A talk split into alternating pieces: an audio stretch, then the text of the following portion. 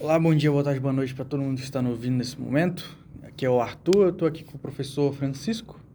O professor Francisco que é especialista em Direito Constitucional, ele está aqui para tirar, para ter um papo com a gente hoje no Centro Acadêmico.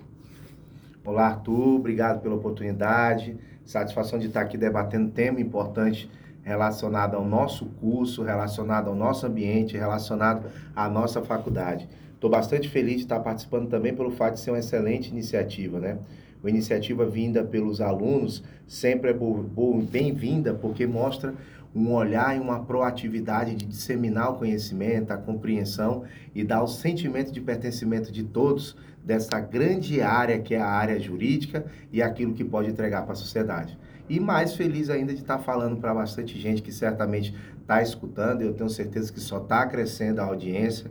Nós temos estudantes, profissionais, sociedade civil em geral, enfim, todos que queiram disseminar o tema, conhecer a instituição, conhecer o centro acadêmico e saber o que os alunos dessa instituição podem proporcionar, são super bem-vindos e eu estou bastante feliz por tudo isso. Que bom, professor. O centro acadêmico está crescendo bastante recentemente. Projeto para 2022, 2023 já estão bombando. É, eu acho isso muito legal, porque tem coisas que só devem é, é, é surgir, só devem emergir dos estudantes. É, tem certeza. iniciativas que somente eles têm a legitimidade para que possam fazer. São eles que são o termômetro mais próximo daquilo de saber a real situação de maneira rápida, no tempo correto, a percepção e o sentimento sobre determinado tema. É, e ter um fórum como esse, como centro acadêmico, é bastante legal, que é o espaço onde faz eclodir todas essas percepções. Inclusive, a gente vai ter um evento agora, é, dia 2, sobre direito eleitoral. Sexta-feira, dia 2. Isso. Então, faça o convite aqui para o pessoal que está nos assistindo. Sexta-feira, dia 2 de setembro, é evento de direito eleitoral promovido pelo, pelo Centro, Centro Acadêmico. Acadêmico. Olha aí, nada tão vanguardista, tempestivo e importante nos temas, temas de hoje do que falar sobre direito eleitoral, né? É. Tenho certeza que vai ser esclarecedor esse tema e o momento que nós vivemos tem que ter luz, lucidez em trazer um farol para toda essa temática e nada mais justo do que o Centro Acadêmico de Estudantes de Direito, né? É, com certeza. Mas o tema hoje é o senhor, né, Doutor? Vamos lá. Senhor é. e o, o, o, temática muito maior do que a gente. É. Certamente que é, é, é, é, o que a gente gosta, que é o direito. Eu estou bastante contente de estar aqui. O senhor nasceu aqui em Porto Velho ou é de fora? Sou porto-velhense, nascido aqui no estado de Rondônia, nascido em nossa capital, com bastante orgulho e é uma coisa que me satisfaz bastante. Sabe, tenho 37 anos e uma coisa interessante é que é raro ou não se vê com tanta frequência alguém de 37, 40, 41 ter pai e mãe nascido em Rondônia. Sério? É, porque geralmente, não sei, seus pais e mães são nascidos não, em Rondônia. Não, os dois em estados diferentes. E em estados diferentes. E aí eu quis dizer pai e mãe. E olha que você é mais jovem do que eu, né? Pois é. Mas por que eu estou dizendo? Porque eu acho que é motivo de orgulho a gente nascer aqui. E a geração que se vem por seguinte, certamente já é de filhos nascidos aqui e de pais e mães nascidos em Rondônia. É então, o fato de ser nascido em Rondônia, de estar em Rondônia, um estado tão acolhedor para tanta gente de fora, é motivo de orgulho. E eu tenho certeza que esse sentimento de orgulho vai crescer ainda mais com as gerações futuras. Estado forte, pujante, focado no sonho de muita gente que veio de bastante longe e agora é a hora de construir a realidade com a geração que se vem, né? Com certeza. E é uma geração muito grande, porque tem muita pessoa nascendo agora. Tem, tem pessoa nascendo, tem, tem, pessoa nascendo daqui e tem pessoas nascendo e criando laços. Isso é, é importante, né? Então, a pessoa, talvez, a geração futura, a, a que está nascendo agora, ela talvez pense o seguinte, ela pense, é, é, é, é, olha, eu quero fazer isso na minha cidade, eu quero fazer isto no meu bairro, eu quero fazer isso com os meus colegas aqui. Então, o empreendimento, a formação de opinião, a defesa de direitos, cidadanias e o protagonismo social, todos querem exercer aqui nesse prestigiado e glorioso estado de Rondônia. É verdade. E o senhor estudou aqui também? Eu é, estudei, estudei aqui na Universidade Federal de Rondônia e é bem legal aqui. Então, assim, fui de Rondônia mesmo, estudei aqui. E como é que foi esses anos na Uni? Eu acho que foi muito interessante, foi muito legal. A universidade é um ambiente muito bom, é. sabe? Ah, e esse momento que você está vivendo aqui também, me entrevistando, e aqueles que estão nos assistindo, é, é, são momentos inesquecíveis. Não é realmente. o fato de você estar conhecendo o ensino superior. Não é o fato de você estar conhecendo uma temática que você antes nunca tenha visto. Não é o fato de você estar estudando aquilo que você escolheu para fazer o resto da vida. Eu explico melhor. Quanto a essa questão de estar estudando é, é, aquilo que você escolheu, no ensino médio é interessante. Todo mundo vai para a escola porque o pai leva, não é isso? É, ou alguém leva, ou infelizmente muitos têm dificuldade e o Estado dá assistência para que possa ir. Mas a pessoa estuda matemática, física, química, biologia, educação religiosa e educação física. Ela não tem escolha, são conhecimentos básicos para a formação da vida de um cidadão. E isso é extremamente importante como integrante de uma base, de uma base curricular inicial. É assim que funciona a nossa educação. E não poderia ser diferente. Acontece que quando a pessoa tem 17, 18, 19, 20 anos, ou a idade que 19 seja, aqui. 19, você faz uma escolha muito importante que é o ensino superior. Você escolhe o caminho que você quer palmilhar ou escolhe aquilo que você acredita que vai seguir no futuro. Então não é uma escolha fácil, mas só de você ter que ter escolhido é, é, é, é um privilégio. Com certeza. Então é um privilégio estudar nesse país, é um privilégio você ter esse caminho. Então a percepção que eu tenho da entrada no nível superior, primeiro ponto é esse. É às vezes é a possibilidade de você ter escolhido. E às vezes a gente escolhe sem a convicção, É. né? A gente escolhe sem a, a, a, a certeza de que isso vai ser realmente aquilo que eu vou gostar e aquilo que eu vou pertencer. Mas acaba se concretizando ao longo do tempo. É um muito- professor É verdade. Muita pode- gente entra em direito e acha que não, não gosta e depois do segundo período já, já vai já frente, né? engata, às vezes ele vê aquela disciplina, vê aquela ideia, vê aquele professor, compartilha com o colega, passa a fazer sentido grandes discussões É. do debate público e privado do nosso país. Então, enfim, show de bola tudo isso, né? Mas de tudo isso que eu falo, talvez o mais importante que foi, você perguntou na Uni, e não só na Uni, aqui na Faculdade SAPES e qualquer outra, que foi marcante para mim, é que você tem uma possibilidade de conhecer um pouco de como é o mundo. É. Eu não estou falando do mundo com todo o seu artefato físico, tudo. Eu estou falando do mundo focado nas pessoas. Como ele funciona, né? A universidade foi muito legal para mim, porque, embora tenha sido de uma família assim, é, que ralava bastante, nunca faltou nada. Nunca faltou comida. Minha mãe e meu pai, né? Eles sempre trabalharam bastante. Eu tinha o que comer, tinha um quarto com ar-condicionado, estudava na escola particular. Isso é um privilégio. Mas quando eu fui para a universidade, eu conheci gente com realidades diferentes. É. Então, para mim, isso foi muito fascinante, sabe? Eu conheci, eu com 17, 18 anos, saí da minha bolha, se assim pode falar, que são colegas da- do, do meu bairro, colegas da escola, e eu pude Isso ver aí. o cara da minha idade que tinha um filho e trabalhava para poder sustentar o filho, mas tinha que ir para a faculdade. Eu pude ver aquela é, é, é, é, é, pessoa, aquela menina que casou, separou e era mãe solteira que ralava bastante. Eu pude ver, por outro lado, também o cara que pensou em desistir da faculdade por não ter vale transporte para custear os dois ônibus de ida e de volta. E eu pensei também, e, eu conheci também o cara que ia de carro no, é, para a faculdade, com Faculdade. carrão importado.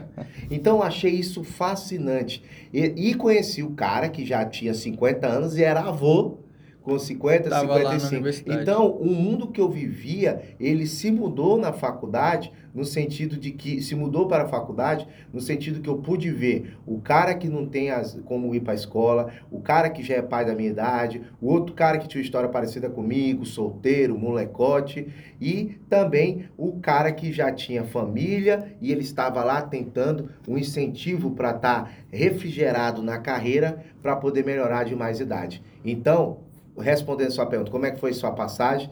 Foi excelente nesse sentido. Você poder de- conhecer, despertar como é o mundo e a realidade social. É assim também aqui. É verdade. Aqui também é desse jeito. Vocês estão palmilhando o caminho que estão compartilhando com muita gente de histórias diferentes. Esse é o legal do ensino superior. É verdade. Tem muita gente com história até inacreditável nessa faculdade. É isso aí. E o senhor já estudou fora do estado também? Foi pra fora estudar algo do tipo? Estudar, fazer um- uma capacitação é, é, é, regular, não. Eu tenho muita vontade, né?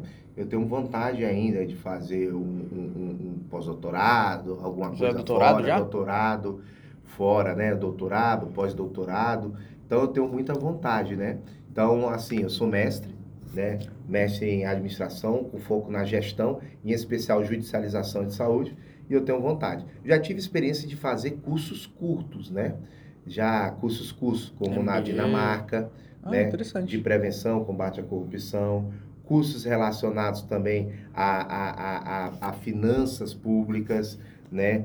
É, é, na Europa também, na Ásia Central, mas não uma, uma capacitação relacionada à docência e também a um programa regular de pós-graduação. Hum, Mas chegou aí nesses países, né? Cheguei E como é que é lá a diferença da- do ensino, de tudo isso? Era, era tudo em português lá, os cursos também? Não, parte em inglês, inglês. E assim, a diferença do, do país, ele é, é, é, é uma cultura diferente, né? Uhum. Então, países como, por exemplo, a Dinamarca, ela, ela tem uma cultura diferente, né? Ela tem uma cultura de ser uma sociedade integrativa, com baixa desigualdade social, um dos melhores IDH do mundo. É. Lá, um, prof- um trabalhador é, artesanal ou braçal, ele ganha apenas cinco vezes menos, ou um professor superior ganha cinco vezes mais do que ele. É uma baixa desigualdade social. É uma cultura extremamente diferente, né?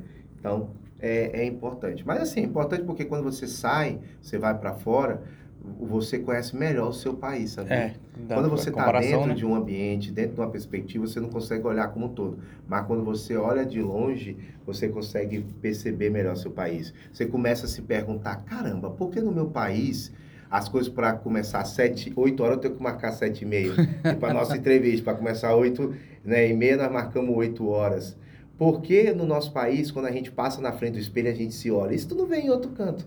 Então tu começa a se perguntar quais são as razões que fizeram a sociedade brasileira ter os costumes do que tem hoje. E o fato de ter costumes diferentes não quer dizer nada que é melhor ou pior. Exatamente. Fazer uma valorização axiológica, ou uma perspectiva em termos de valores e morais, não é cabida. A sociedade brasileira é rica, diversificada, pluralidade religiosa, um Estado que, apesar de uma colonização forte, está tentando, de maior e menor medida, caminhar algo focado para o futuro. Essa ideia de que o Brasil é o país do futuro, eu escuto desde pequeno, mas parece que o futuro não chegou. Mas ao mesmo tempo a gente pensa, cara, ele tá para chegar. Dá, tá indo, dá, dá pra e ver. quem né? vai fazer isso são vocês que estão estudando na academia e na faculdade. É. E o direito constitucional, onde que entra nessa perspectiva? O direito constitucional, o direito administrativo, você é, são importantes, né? O direito constitucional ele entra numa perspectiva muito importante. Primeira coisa que o estudante ou o leitor, a sociedade que está vendo esse podcast tem que saber, que não tem como associar o direito da política. Não. A política é uma ciência que é focada nos interesses coletivos, baseados no alinhamento e acomodação dessa perspectiva e intenção de cada grupo.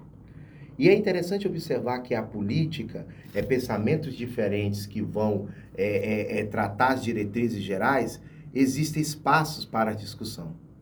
E esses espaços para discussão pode ser nas ruas, pode ser nas academias, pode ser na sociedade civil organizada. Quando se está discutindo, está fazendo política. Essa nossa conversa é política, porque nós estamos tentando ver entendimento, interesse, para tentar nortear pessoas a fazer reflexões. Exatamente. E esse esforço foi muito importante para alinhar o que a gente tem hoje do direito constitucional. Só existe, na grande medida, o direito constitucional, embora já exista com os hebreus, com fenícios, com romano, há indícios do direito constitucional, constitucionalismo antigo, só existe em razão desses movimentos. Então, é, a Revolução Francesa, a Revolução Americana foram grandes marcos de movimentos sociais e políticos que deram luz à possibilidade de lançar garantias para os cidadãos. Quando eu lanço garantias para os cidadãos, é importante que a partir disso eu tenho uma norma de comportamento da sociedade. E aí nasceu as constituições é, é, é, modernas. Então, a Constituição moderna, o constitucionalismo moderno, no final do século XVIII, com Estados Unidos e a França, Nossa. ele é fruto de movimentos políticos. Mas, por seguinte, nós tivemos movimentos como esse no México, em 1917, e na Alemanha, em 1919.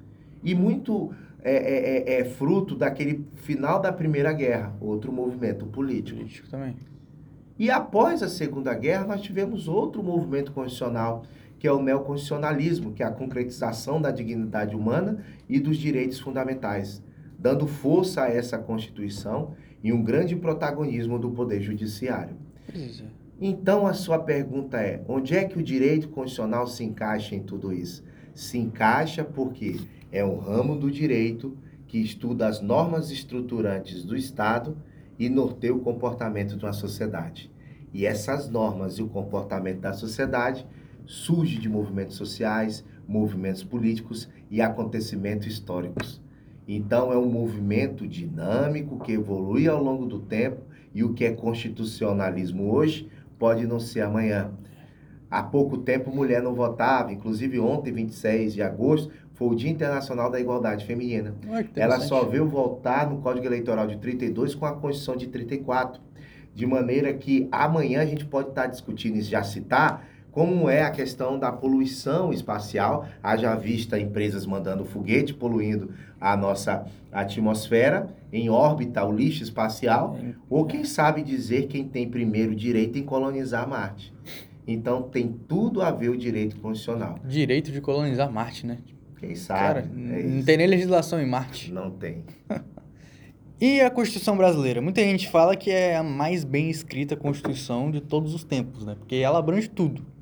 O senhor concorda com isso ou o senhor acha que tem coisa a melhorar ainda? Eu acho que a, a norma, qualquer norma jurídica, qualquer regra jurídica, ela por si só, é, ela, ela já é um avanço importante. Com esses históricos que eu contei agora há pouco, é inegável que a Constituição americana, que a Constituição francesa tem uma carga precedente muito, muito grande, grande, né? Então, se a gente for parar para pensar, pela primeira vez em toda a história da humanidade, o povo pôde disciplinar realmente as regras dos, poder, dos poderes na França, com a Constituição francesa. Ah, mas na, na Grécia não tinha democracia, professor Francisco Neto? Tinha, mas aquela que moradores de rua, mulheres e, por exemplo, escravos não, não votavam, votavam, que era a maior parte da população. Então, de fato, o povo só tomou o poder e passou a ditar regras a serem seguidas é, na Revolução Francesa. Pois bem, então por si só uma constituição dessa tem uma carga importante. Com essa origem toda e a pomposidade que eu acabei de falar, tem uma carga importante. A da brasileira também foi assim. De certa forma, nós tivemos várias constituições. Quando você pergunta a brasileira, ela é um avanço importante, ela é importante, e tem que fazer essas reflexões. Nós tivemos a Constituição de 1824, né, 1889, 34, 37, 46, 67 e a derradeira 88. Cada uma dessa, tá certo? Tinha uma realidade diferente. E a nossa de 88 é a última Constituição que ela está em vigor, já há 30 anos isso, para o nosso passado, é o que? Mais de 30 anos, isso daí é, é, é algo bastante é importante. É muito. É muito tempo para comparado em com as outras. Em né? especial que nós vivemos o quê? É, é, vivíamos a época, a, a saída de um período da intervenção e da ditadura militar. Né? Então, a verdadeira essência dos direitos individuais, a ideia de proteger o Estado foi colocado lá. Então, primeiro ponto da sua pergunta. É importante porque tem uma história muito bonita, enraizada, foi pós-ditadura militar. Mas a sua execução, como qualquer norma, depende do sentimento da população é, é, é, é, quanto a ela. Depende da, da sociedade, dos atores colocar em prática. Mas é interessante observar que colocar em prática as regras constitucionais, ela é bem sucedida quando a gente lembra sempre quanto ela é importante. Então a gente fala assim, ah, é, é, é, essa conduta não está certa, mas isso é contra a Constituição, então vamos seguir a Constituição. Essa conduta poderia ser melhor, eu sei, mas essa daí é contra a Constituição. Então a efetividade de uma norma constitucional, ela depende muito do grau de absorção da sociedade e o quanto todos a sociedade, a imprensa livre, independente, poderes instituídos, organizações sociais, é, é, é, setores da sociedade, desde os indígenas, passando por produtores, trabalhadores e empregadores, têm o ânimo de querer implementar. Então, a sua pergunta, ela é boa? Eu acho que ela é boa. Ela tem uma carga histórica excelente e ela está aqui há tanto tempo e não estaria se fosse ruim, certo? Com certeza, tá doido. Se fosse ruim, já tinha ido embora, né? Já tinha ido embora, né? Sem contar também a carta de carta de São José da Costa Rica, né? Também tem muito impacto sobre isso. Foi veio veio depois, né? Exato. É interessante como a Constituição ela vai se adaptando de década em década, de vai mudando, né? Menos que poucas coisas, vai vai mudando claro, de pouquinho em claro, pouquinho. vai mudando. E você acha que tem alguma coisa que ela precisa mudar, mas ainda não mudou na atualidade? Precisa mudar, mas ainda não mudou na atualidade? Olha, questão de algum direito humano, algo do tipo que está recente. É, direito de tecnologia. Isso, né? São três coisas importantes, né? É... O primeiro é que a nossa Constituição já é demasiadamente grande, o que também não tem problema algum. É. Embora muitos falam que é um problema, mas é uma característica própria. Tem cerca de 250 artigos, é uma Constituição, como se diz, analítica, não é isso? Uhum. E não tem problema também acrescentar dispositivos. É porque ela é grande porque tem matérias que realmente são materialmente constitucionais, como direitos individuais, separação dos poderes e organização do Estado, que tem toda e qualquer Constituição. Tem que estar tá lá, né? Tem que estar tá lá. Mas, por outro lado, tem matérias que estão apenas formalmente constitucionais, como compete aos Estados, por lei complementar, disciplinar a criação da Polícia Civil, Polícia Militar, ou compete, né, lei complementar, disciplinar a lei orgânica da Defensoria Pública, por exemplo. Isso né? é bom porque o pessoal reclama que tem muita coisa, mas, cara, é melhor do que deixar solto, né? É, Porque fala que... lei tal, lei tal, lei tal. Não, tá na Constituição. Pronto, tá na acabou. Constituição, então é, é, não, então é bom ou, não, ou no mínimo não deixa de ser um é. problema. Mas eu não me preocuparia tanto alguma coisa que deveria ter e não tem, pelo fato de que a própria sociedade ela tem maturidade suficiente, acredito eu, para desde que haja um grande debate e discussão, para fazer as alterações que sejam relevantes. Se a gente for parar para pensar, desde 88 até agora, né, 35 anos de Constituição, a nossa Constituição ela só foi alterada cento e poucas vezes, pouquinho mais de 100, o que não deixa de ser pouco. É, mas também né? não é tanto. Né? É, é, é, mas também não é tanto, é isso. Né? Então, assim, tem se mostrado alterações pontuais importantes, como a introdução do princípio da eficiência, no qual, à época, nós estávamos vivendo a reforma do Estado, né, a emenda 19 de 98, a criação de um órgão controlador para atuação administrativa, orçamentária, financeira, sem prejuízo do Tribunal de Contas do Judiciário, que é o CNJ, a questão relacionada a regras de ineligibilidade colocada na, nas emendas à Constituição da parte dos direitos políticos, a introdução de dados individuais de proteção conforme direito fundamental agora, e sem contar a mutação que o Supremo Tribunal faz, não raras às vezes, de interpretar conforme a Constituição dispositivos, desde a união homoafetiva até pesquisas com célula-tronco e o direito de ter ou não um bebê, por exemplo, anencéfalo, entendido? Uhum. Então, o que eu acho é que eu não ousaria dizer, ah, tá faltando isto ou tá faltando aquilo. Não ousaria dizer. Eu diria que a sociedade, desde que tem um amplo debate, é capaz de fazer reformas formais por meio de emenda que possam ser eficientes, eficazes para agregar valor a, a, a, ao poder público e a todos. E acredito que o amplo debate pelo Supremo Tribunal Federal vai interpretar a Constituição da maneira que possa é, é, é, reproduzir a realidade fática da época. E essa é a única função do, do STF mesmo, julgar matérias constitucional, de cunho constitucional? O STF tem várias outras atribuições, né? Então, a, o, o poder público né, do Poder Judiciário, o artigo 92 diz quais são os órgãos do Poder Judiciário. Uhum. Né? O Poder Judiciário é formado por tribu juízes, tribunais e cortes superiores e, claro, a Suprema Corte. O STF tem funções é, originárias, né, de processar e julgar certas causas. Ele tem funções recursais, né, e ele tem funções de zelar a Constituição, seja no controle de constitucionalidade da lei em tese, né, é, é, ou seja via recurso, né, em controle incidental em caso concreto. A gente pensa que é somente essa função, mas possui outras. Mas, claro, aquelas relevantes que estão intimamente no amplo debate, certamente é a interpretação da Constituição. E essa é a sua função maior, o guardião da Constituição. Você acha que ele tem, que o Supremo ele tem interferido muito em outros temas além da Constituição? Essa questão da interferência, ela, a gente tem que pensar primeiro, se um, antes de falar se tem, tem que saber o porquê acontece, uhum. tá? É, o porquê é possível a interferência em certas áreas, né? É porque com a concretização é, é, é, é, da Constituição para garantir direitos fundamentais, a força normativa da Constituição, ela nunca teve tão irradiante como agora. Esse movimento é no mundo, tá? É o neoconstitucionalismo moderno.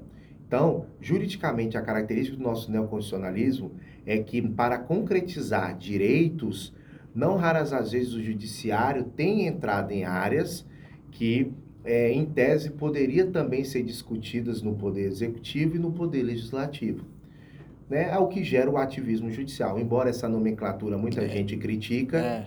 que seria ações exacerbadas, desproporcionais e desrazoáveis entrando os poderes, há uma corrente que entende que o ativismo, ele na verdade, ele seria a entrada dentro das regras né, jurídicas em certas áreas para concretizar os direitos fundamentais. O porquê isso acontece? Primeiro, então, falei, o neoconstitucionalismo moderno não é uma característica não só para o país, mas para é, Brasil, mas todos os países do mundo têm esse tipo de coisa. E por que acontece? Porque no jogo, lembra que eu falei que o direito constitucional decorre da política? Uhum. No, e a política tem dois pilares importantes, que é a Constituição e a democracia. Essa zona de tensão entre Constituição e democracia sempre vai ter. E ela tende a ir mais para a democracia, assim como mais para a Constituição. E quando vai mais para a Constituição, o STF é o grande protagonista. E isso acontece por quê?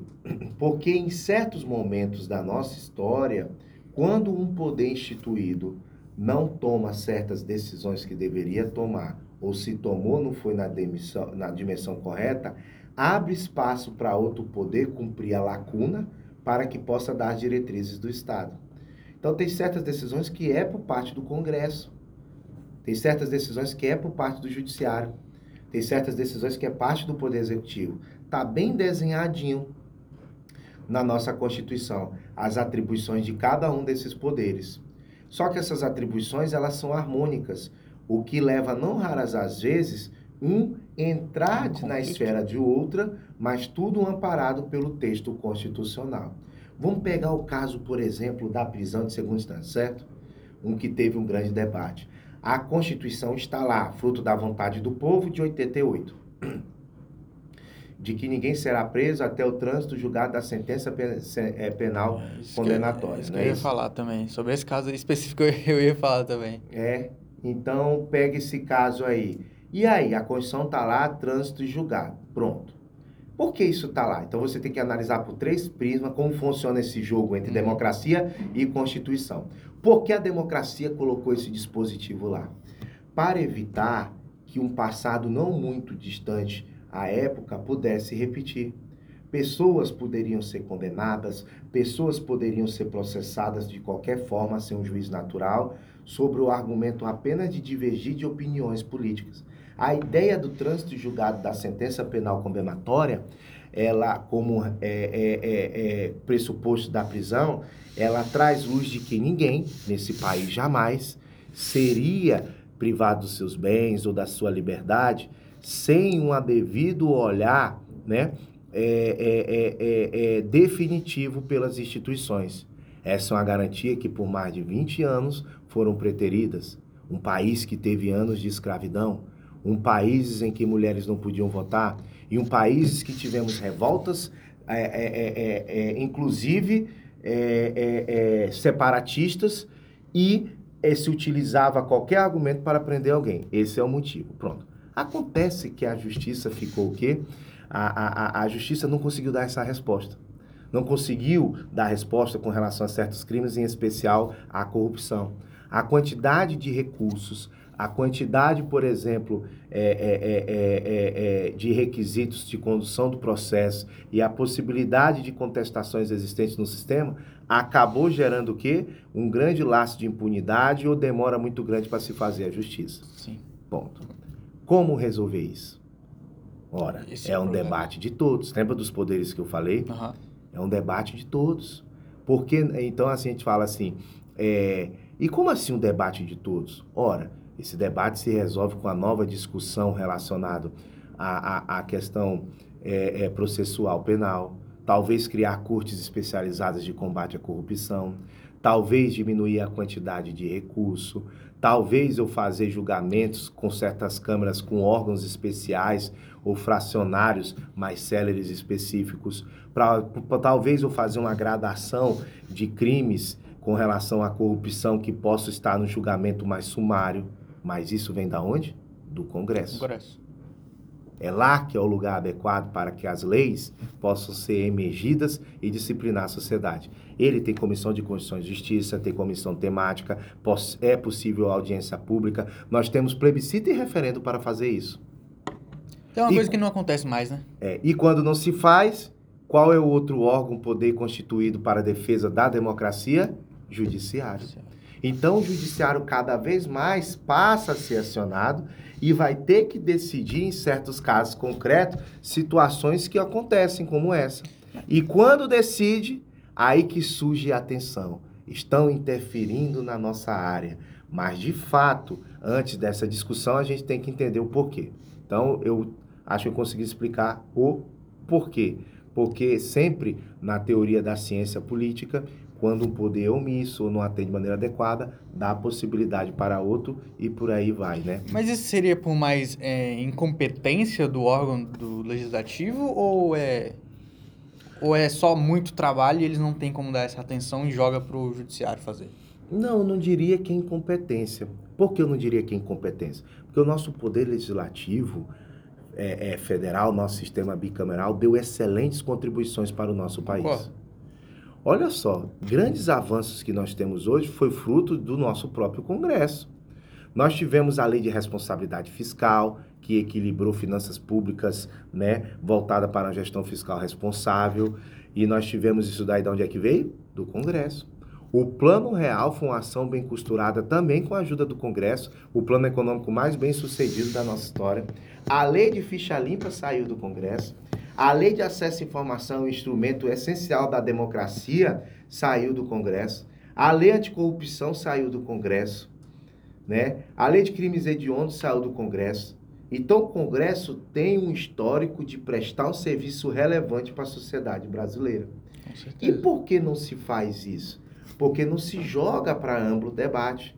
Não se joga isso fomentado, como nós estamos fazendo aqui, para que pessoas maiores possam estar escutando e fazer suas próprias convicções. Não vai para a grande mídia muitas vezes, né? Coisas muito maiores nós conseguimos é, é, é, debater nesse sentido. Consegue-se, por exemplo, fazer movimento de retomada da democracia pelo povo. Movimento de impeachment do presidente, caras pitadas, né? Por exemplo, e outros movimentos que podem ter a ajuda do Congresso. Então eu vejo que não se trata de incompetência, se trata de ausência de um amplo debate do porquê certas coisas elas devem ser levadas em consideração e quais são os motivos. Então esse é um. E como que o senhor vê que, é, por exemplo, é, como que daria mais destaque para isso? Como dar mais destaque para isso? Ora, todos têm que contribuir para esse propósito de ter debates relevantes, né? Debates sérios. Certeza a prisão de segunda instância, por exemplo, é, é, é, é isso daí, ela pretere direitos fundamentais. Tudo bem, está lá na Constituição, fato, ponto.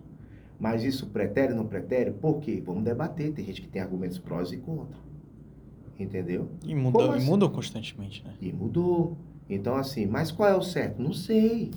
Bora colocar isso para o debate. Ah, a corrupção ela assola para o país né, algo pernicioso, demora muito no número do processo. Tudo bem, mas não seria melhor reformar, então, o Código de Processo Penal e outra legislação relacionada tanto ao direito material e instrumental desse tipo de conduta? Então, vamos lá, isso daí. E outra, o próprio Poder Judiciário, né, que tem custado para o, o, o, a máquina pública cada vez mais recursos e tem feito um excelente serviço, mas ao mesmo tempo também tem que aumentar a celeridade dos processos que justifiquem tal aumento. Isso tem que ser posto na mesa também. O que, é que nós podemos fazer para tanto? E você, sociedade, o que você pode fazer nesse sentido? Né? Qual é o espaço? Talvez o ideal seria mecanismos que nem o que aconteça, a corrupção aconteça. A gente tem culpa de, é, é, de apenas a responsabilidade à classe política, à classe pública, como magistrado, Ministério Público, servidores em geral. E é toda a responsabilidade. E é né? toda a responsabilidade. E todo mundo pode contribuir. No Brasil não é tipificado ao que? A corrupção privada, como é nos Estados Unidos. E ela é tão ruim quanto a corrupção pública.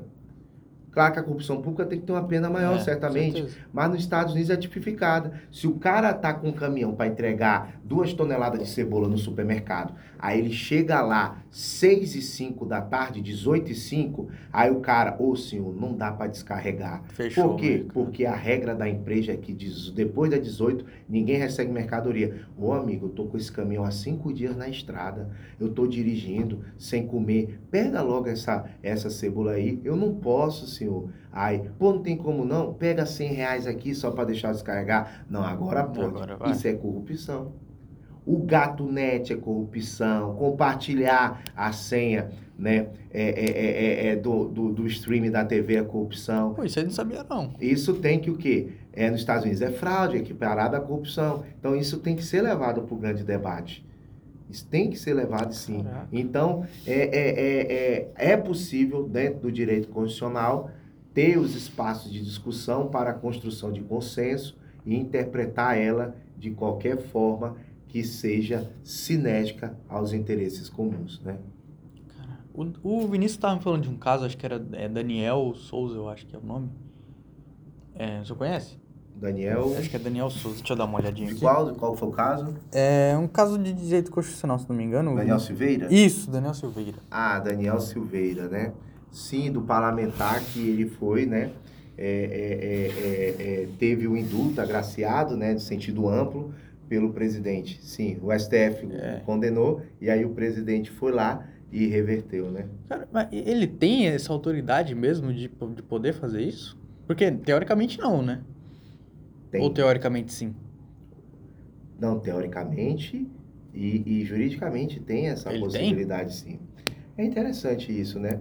É, é, há possibilidade nesse sentido de conceder esse tipo de graça, por exemplo, a, a, em sentido amplo, a pessoas que forem condenadas. Isso é competência do presidente. Né? Isso está na Constituição. Agora, os motivos para fazer, a razão de ser disso, né? é, que tem que ser levado em consideração. Então ele pode, mas a razão não está na Constituição, só diz que ele pode. Não. Ou tá a também razão lá? é política. É política. É jurídico, ah, tá. político, como toda a Constituição. É uma previsão jurídica que está na Constituição, mas de cunho político, porque é um ato de competência exclusiva do presidente.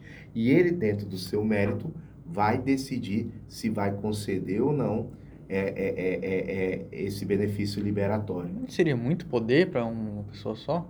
Interessante isso, né? Seria muito poder para uma pessoa só? É porque justamente isso é para dar os freios e contrapesos. Não estou entrando no mérito se a decisão foi acertada uhum. ou não, né? Eu, eu acho até que foi da condenação, minha opinião pessoal, minha opinião pessoal. Uhum. Mas por outro lado, que eu entendo que a decisão do STF foi acertada nesse sentido, a gente tem que entender que a Constituição dá uma liberdade ao presidente nesse sentido. Não também, não se trata de um, um como se diz, um poder exacerbado. Se trata de um mecanismo republicano, político, jurídico, de é, é, é, é determinar que certas condições estejam sujeitas a um crivo que somente ele pode fazer. Entendi. Né? Agora, nós cidadãos, eu, você, seu colega e todos que estamos escutando, eles podem sim fazer um questionamento se essa decisão política era viável ou não. Mas esse questionamento tem que ser feito nas urnas. Então, nas urnas, por quê? Porque quando um ator político ele tem certas competências, como, por exemplo, declarar guerra, celebrar a paz, permitir que tropas estrangeiras transitem no território nacional ou conceder graça, anistia, indulto, o que quer que seja, essa é uma decisão política que compete ao povo avaliar se mantém ou não, entendido? Entendi. Então, ao mesmo tempo, se você fala, isso não é muito poder, um presidente é, é, é contestar uma decisão do STF, eu diria que não, porque muito poder nós temos pelo voto para saber se concorda ou não e apertar lá a manutenção ou não desse tipo de política. Acaba voltando que todo poder emana do povo de verdade. E o povo não, não aceita, né? Porque pouca gente faz isso. É, mas é eu acho que a gente está tá melhorando. A nossa democracia, ela é relativamente nova, é. né? A gente, como eu falei, começamos a nossa história assim... É, é, ah, eu tenho muito orgulho de ser de Rondônia, nasci daqui, né? E, quem, e, e, a próxima geração é de pais e mães nascidos em Rondônia, a sua grande maioria. Eu acho que isso está acontecendo com o país também. Eu acho que a gente está tendo um amplo debate, melhor do que tinha ontem. Há 15, 20 Muito anos, melhor. ninguém sabia o nome dos ministros do Supremo Tribunal Federal, de nenhum. Hoje, o trabalhador mais simples sabe pelo menos o nome de três ou quatro. E, inclusive, tem um que ele gosta mais e o que ele gosta menos. Então, veja, a gente está mudando. Né? E o direito administrativo? O senhor também é, entende, dá aula aqui também, né, sobre. É, o senhor acha que o direito administrativo tem uma função muito interessante dentro desse, desse cunho constitucional? Claro, claro, claro, porque ele separa, é, é, é, ele é importante. Por quê? A Constituição, ela é importante para dar as diretrizes políticas do Estado. E as diretrizes políticas do Estado, está centrada numa, num negócio chamado governo. O que, que é governo? Governo é a forma de pensamento de condução das diretrizes políticas do Estado. E as diretrizes políticas do Estado, ela vai depender do nível de governo, de forma de pensamento, Sim. que se elege em quatro em quatro anos. Ora, eu tenho um, governo focado mais no caráter mais descentralizado, social, né? funções é é, é, é, assistenciais, por exemplo. Ora, eu tenho um governo focado mais por questões ambientais. Ora, eu tenho um governo focado mais para a máquina pública, para reformas estruturantes, entre outras. E isso quem escolhe é o povo em determinado momento. Governos, eles mudam de acordo com as diretrizes políticas. Mas nunca o Estado. Governos passam, mas o Estado fica. Vamos governo versus Estado, né? É. E para que isso possa nunca se perder, governo sair e o Estado fica, existe a administração pública. A administração pública é o conjunto de órgãos, agentes e entidades que exercem a atividade administrativa necessária para implementar aquela diretriz de governo. Então, o governante escolhe a diretriz. Eu quero, por exemplo, é, mais distribuição de semente, eu quero reforma agrária, eu quero, por exemplo, assistencialismo para áreas focadas com base em vulnerabilidade e eu quero também, por exemplo, a questão relacionada proteção de florestas e ainda liberdade de gênero, por exemplo. Outro vem, ah, eu quero a questão relacionada à estruturação da máquina, liberdade econômica, fomento ao setor produtivo, bem como também transferência de renda de maneira uniforme, não levando em consideração os fatores sociais é, é, é, sensíveis. Essa é uma forma de pensar. Independentemente da forma de pensar, para implementar isso, tem que tem ter que ter um órgão que faça isso Aí que entra a administração pública. Que ele vai fazer a licitação, ele vai fazer o projeto para que isso ocorra, ele vai operar isso. E quem faz isso? É a administração direta e indireta. São órgãos, autarquias, fundações, secretarias, entidades em geral, não é isso? E são servidores públicos efetivo e comissionado. Por isso que existe o direito administrativo. Porque Quais são os órgãos, agentes e entidades que exercem? Quem é administração direta e indireta? O que, que uma autarquia faz, uma fundação faz, uma empresa pública faz, sociedade de economia mista faz para implementar essa diretriz de governo? E mais, eles editam atos administrativos. O que, que é um ato administrativo? O que, que é uma presunção de legitimidade? Eu posso aplicar um ato? Quando eu posso punir? E outra, se alguém fizer bobagem, existe processo administrativo disciplinar? Então existe o direito administrativo para cuidar da administração pública. Então, vamos fazer um paralelo de administrativo e constitucional? Direito constitucional cuida das diretrizes políticas do Estado. separação dos poderes e também o, o, o essencial para direitos e garantias individuais e coletivos. Já o direito administrativo é a máquina impessoal que vai existir independentemente de governo que ocupe as funções políticas do Estado. Então, por isso que são dois ramos diferentes, mas claro, como tudo no nosso ordenamento constitucional, tem uma prevalência sobre isso. Andam juntinhos, né? Andam juntinhos. Em relação a... Eu vejo uma coisa na minha cabeça agora, que é atos inconstitucionais. Certo. O senhor acha que eles existem mesmo, ou você acha que é- é eles... Porque tem gente que fala que ato constitucional não existe. E tem gente que fala que existe. Mas a sua perspectiva, por exemplo, de atos constitu- inconstitucionais? Por exemplo, é, durante a ditadura militar, exi- existiam atos inconstitucionais. Senhor acha que eles eram válidos naquela época ou eles foram implantados de maneira errônea? Olha, vamos, vamos, vamos lá, né? É, é uma discussão interessante que, inclusive, é no tempo de hoje, né? A Constituição, ela existe para ser seguida. Pronto. Sabe por que ela existe para ser seguida? Porque ela foi discutida, foi debatida por homens de boa vontade que passaram por épocas que nem eu, nem você nós passamos. E eles firmaram um grande pacto e promulgaram uma carta que seria uma luz de esperança para o futuro. Pronto. Então é interessante observar que é, nós que não vivemos essa época, a nossa geração, eu era pequenininho e você não era nem nascido, tem que ter em mente isso sempre, certo? Uhum. O porquê de seguir a Constituição. Quando eu fui viajar lá para fora, uma coisa que me chamou a atenção e eu não entendia era o que? Era, poxa, tem lugar que é rei, né? Suécia, Dinamarca tem rei. E, é, e é, pra gente é muito estranho, né? Pô, um rei lá, vitalício, passa de pai para filho. Quando você conversa com as pessoas, você passa a entender o porquê as pessoas estão sujeitas à tutela de um rei. E elas gostam, né? E sabe por que elas gostam? Porque eles vão falar grosso modo, cara, deixa eu te falar uma coisa. Aí diga, sabe por que a gente tem esse rei?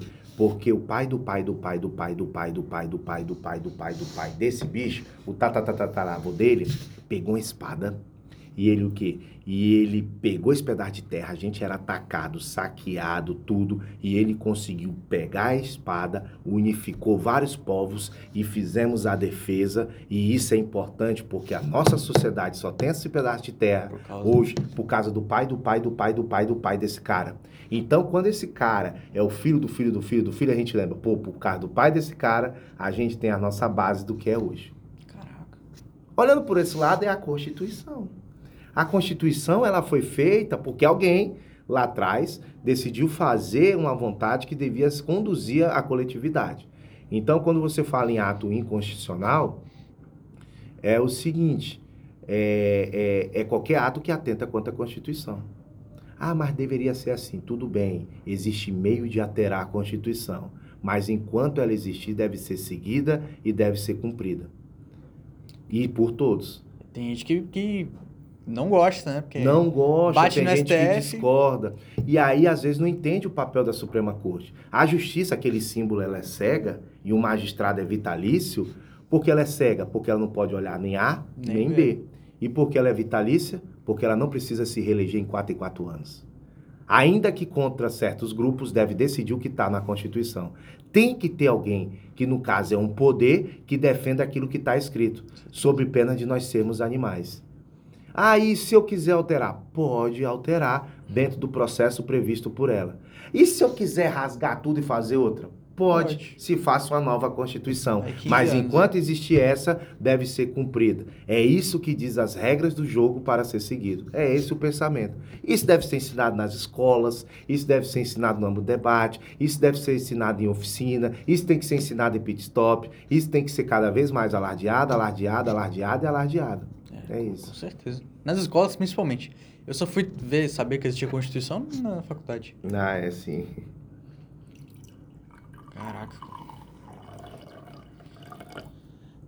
É um ramo que não termina, né? Porque Não, não termina. não- sempre vai ter um neoconstitucionalismo aí. É isso aí. Bom, pessoal, eu acho que é isso, né?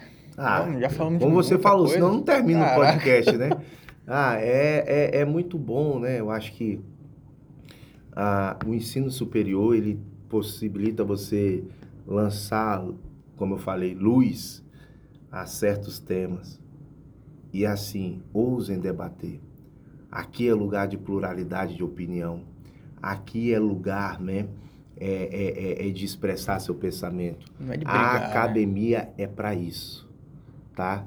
Não entre com opinião formada de algo que não esteja disposto a mudar. Você pode ter sua opinião formada, mas saiba escutar a divergência, porque pode ser que você mude ou até consolide ainda mais sua opinião, certo? Então, essa ideia de pensamento é assim. Uma análise Senão, constante. é, senão a gente vai ser um profissional jurídico que vai falar, na minha opinião é isso. Não, não é na minha opinião. Na minha opinião, baseado na perspectiva histórica, baseado na doutrina, baseado na jurisprudência, baseado em precedentes e também baseado em outros países. O profissional do direito tem que escrever assim. E ele só vai escrever assim se ele souber ter a perspectiva de que tem pensamentos divergentes e convergentes. E se ele tem uma linha a seguir e tem que defender, ele tem que dizer o porquê também não vai seguir o o divergente. O povo acha que é juridiquês, mas não é juridiquês, Não, né? não é do juridiquês. Isso começa treinando aqui, né? Direto, É. treinando, treinando, treinando. Quando você vê, você está fazendo isso em qualquer é, é, é, é, etapa da, da, Da da vida sua mesmo, vida, né? Qualquer coisa. Você É, tem uma análise mais crítica ou mais pessoal? É claro, é claro. É isso aí. Bom, é isso. Com essa mensagem, fica aqui nosso querido professor Francisco. Está dando aula no terceiro período só? Eu tô dando aula no quinto e no primeiro. Ah, no quinto e no primeiro. No quinto e no primeiro. Queria dar um abraço para minhas turmas, é isso, né? E eu gosto das duas turmas, viu, pessoal? O pessoal fica falando que eu gosto mais de uma, mais de outra, eu gosto das duas, né? O professor Moisés que gosta só de uma, viu? Eu não Verdade. veio dizer, tá? O professor Moisés gosta só de uma turma. Chega a beirar a falsidade, tá bom? Verdade. E é o sétimo, hein? Ah, é o sétimo, É o né? Beleza, então eu tô feliz. Obrigado pelo convite, show de bola. Nada. Esse nosso podcast. Uma aí. honra. É isso, gente. Até o próximo episódio. Bom dia.